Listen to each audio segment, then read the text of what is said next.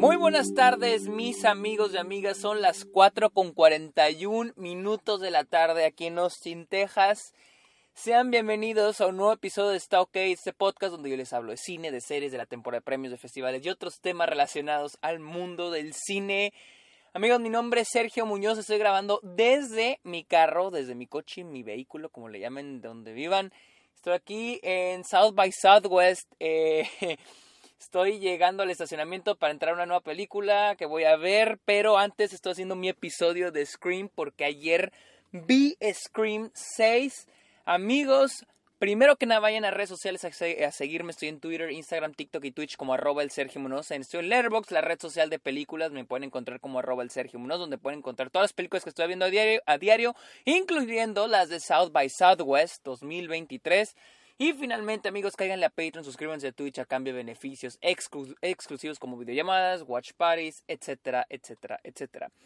Y finalmente, amigos, finalmente, dos que digo finalmente. Finalmente, ahora sí, finalmente, vayan a Apple Podcast, busquen el, busquen Está OK, no, importa si escuchen el podcast en, en, alguna otra plataforma, vayan a buscar Está OK y déjenle una review al podcast, se los agradecería demasiado. Amigos, hablemos de Scream 6, la nueva entrega de la franquicia Scream. Hace un año y un mes que salió la película anterior, ya tenemos sexta entrega, dirigida por Matt Bettinelli Olpin y Tyler Gillett, que quienes, quienes también filmaron la película, quienes dirigieron la película anterior, vuelven con, creo es el mismo reparto de la película anterior. Y nuevamente sigue a los personajes de Sam y Tara Carpenter, esta vez en Nueva York. Eh, los eventos ocurren justo después de lo ocurrido en la película anterior, que pues vaya, eh, asesinaron, eh, tengo así vaga sé de lo que pasó en la película anterior, mataron al, al novio de Sam, quien es interpretado por Melissa Barrera, y ahora la culpan a ella, y le dicen asesina, está bien, bien, este, ¿cómo se dice? Bien, este, cancelada, bien funada. Y luego tenemos al personaje Jen Ortega, Tara, la cual ya está en la universidad, está en Nueva York. Algo también que hay que eh, tomar en cuenta que nos introducen es de que el personaje de Sam pues está, eh, pues vaya, lidiando con las consecuencias de lo que ocurrió en la película anterior. Y lo cual eh, conlleva este miedo, esta inseguridad, esta cosita de tener que proteger a su hermana.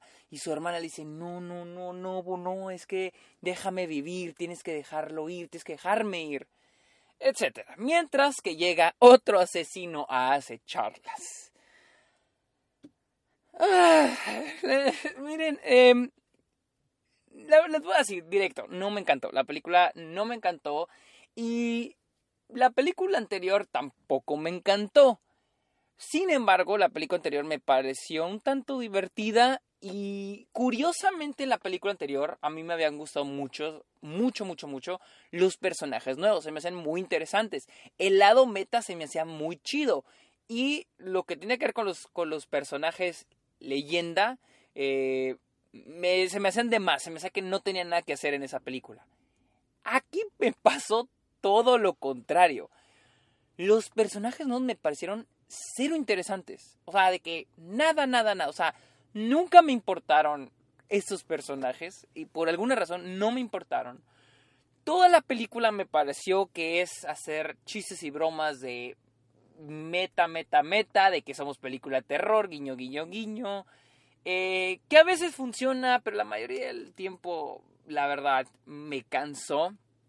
Eh, y en general creo que mi, problema con esta película es de que hay dos elementos que ya para mí se están saliendo mucho del calzón. Y es el drama. O sea, siento que es una película que se toma muy en serio a sí misma. O sea, todo, todo lo que tiene que la relación, todo lo que tiene que ver con la relación de las dos hermanas eh, de que son, o todo lo que tiene que ver con los amigos, de que nuestra amistad, o que somos hermanas, de que me tienes que dejar ir, se me hace muy melodramático. No siento que encaje con el tono de la película, o al menos no siento que, lo, que, que hagan un buen trabajo tratando de mezclar lo que es la comedia con el terror, con estos momentos melodramáticos que para mí jamás llegan a funcionar.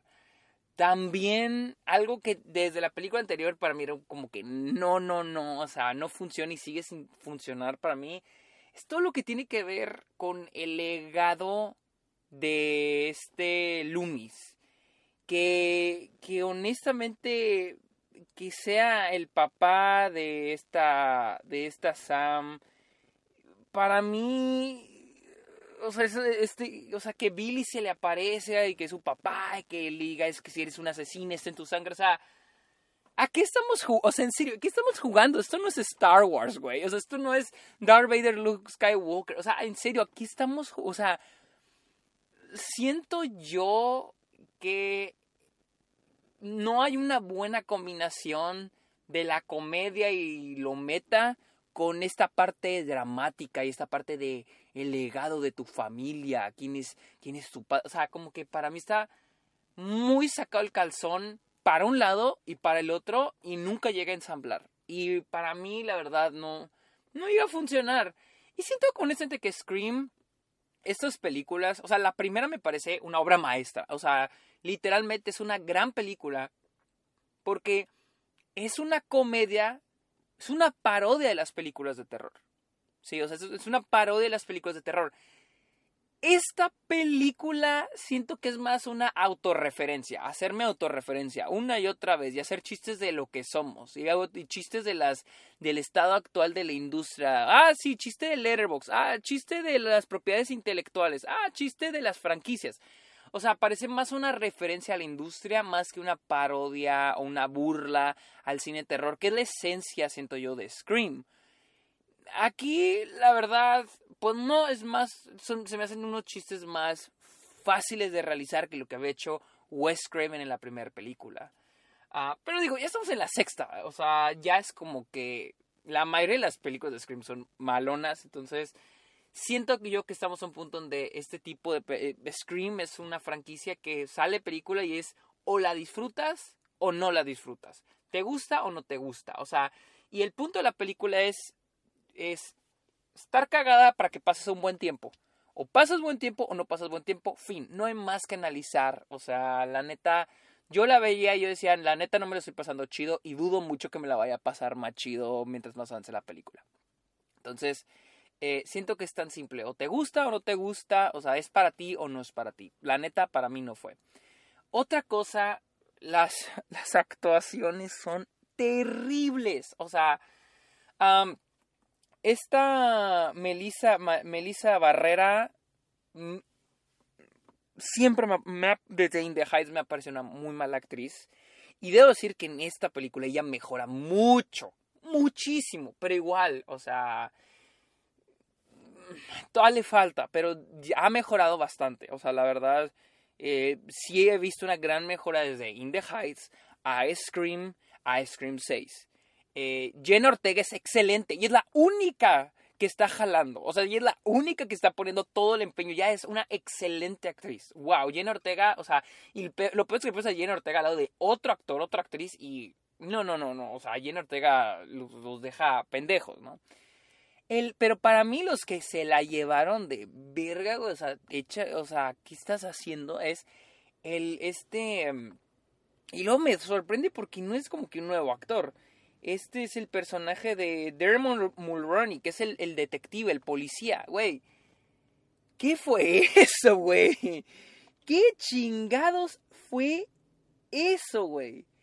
Eh, y, luego, este, también el personaje del vecino, güey. El que anda con el personaje de Melissa Barrera. ¿Qué? O sea, yo me cagaba de risa. Ese güey, ¿qué?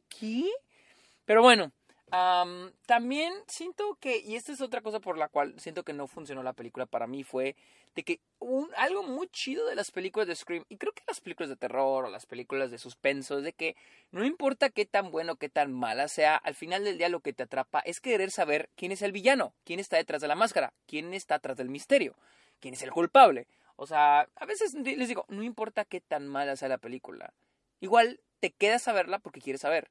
Y mi problema con Scream es de que a la mitad de la película te gritan quién es el asesino. Literal, o sea, está así en la cara. Es más, chingue su madre, pueden parar el episodio en este momento, voy a decirlo porque quiero explicar cómo lo supe, cómo lo supimos Luis y yo.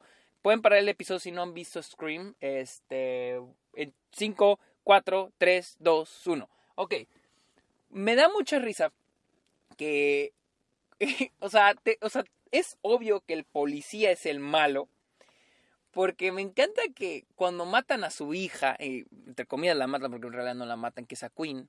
O sea, él sale y, y, dice que primero mi esposa, creo que dice primero mi esposa y luego mi hija, mi familia. Y luego, y luego dice, voy a matarte, voy a matarte por, por atacar a mi familia. Mientras ve al personaje de Melissa Barrera, al personaje de Sam. Y dije, este, este güey es el malo. Y es la típica historia de que mató a su familia y van a sacarse una conexión con la familia de Sam, con Sam. Una mamá así, Queen va a estar viva. Creo que lo único que no vi venir es que el güey de los pelos chinos era, era el hermano de Queen y era hijo de él. Eso no lo vi venir, pero la neta, o sea, es como que, oh, wow, super plot twist. Pero sí, y más porque, güey, matan a su hija. Y lo primero que sucede es de que se va, se va con los chavitos a, la guarida de, de, cosa más de, de Scarface, de Scarface, de este Ghostface. digo, güey, que no tienes que, o sea, si yo fuera uno de estos personajes, diría, güey, que no tienes que preparar el funeral de tu hija. O sea, lo cual ya es bastante sospechoso. y ahora que recuerdo todo lo de, o sea, sé que esto es fanservice a los fans de Scream, pero se me hace forzadísimo este museo de de artefactos de las películas de Scream, esto de no, este, este es un ritual del el asesino, este, como que tiene un ritual a, a, Ghostface. o sea, en serio, para mí no funciona, se siente forzadísimo, es un, un fanservice muy forzado. Y, pero les digo, siempre digo, puede que para ustedes funcione, puede que he oído que a gente le gusta eso, porque pues es fanservice, pues es un fanservice muy barato. Y finalmente te han escuchado mucha gente que le ha gustado el gore. Esta es probablemente la película de Scream más violenta y más gore. Pero para mí no significa nada. O sea, no sé de que, wow, sí que, que chingón la mató. No, o sea, no, no, no soy fan de la violencia brutal como forma de entretenimiento. Hay veces donde digo, ajá, qué risa, pero hay veces que, o sea, no, o sea, no me, no me agrega nada a mi experiencia. Pero bueno, esa fue mi opinión de Scream Save, la cual está en cines en este momento, para que vayan a verla si tienen ganas de verla. Eh, recuerden seguirme en redes sociales como Robel Sergio Munoz, en este Letterboxd como Robel Sergio Munoz. Caigan a Patreon, caigan a Twitch y no olviden dejarle un, este, una review al podcast. Está ok. Amigos, muchísimas gracias por escuchar este episodio. Que tengan muy bonito día. Bye.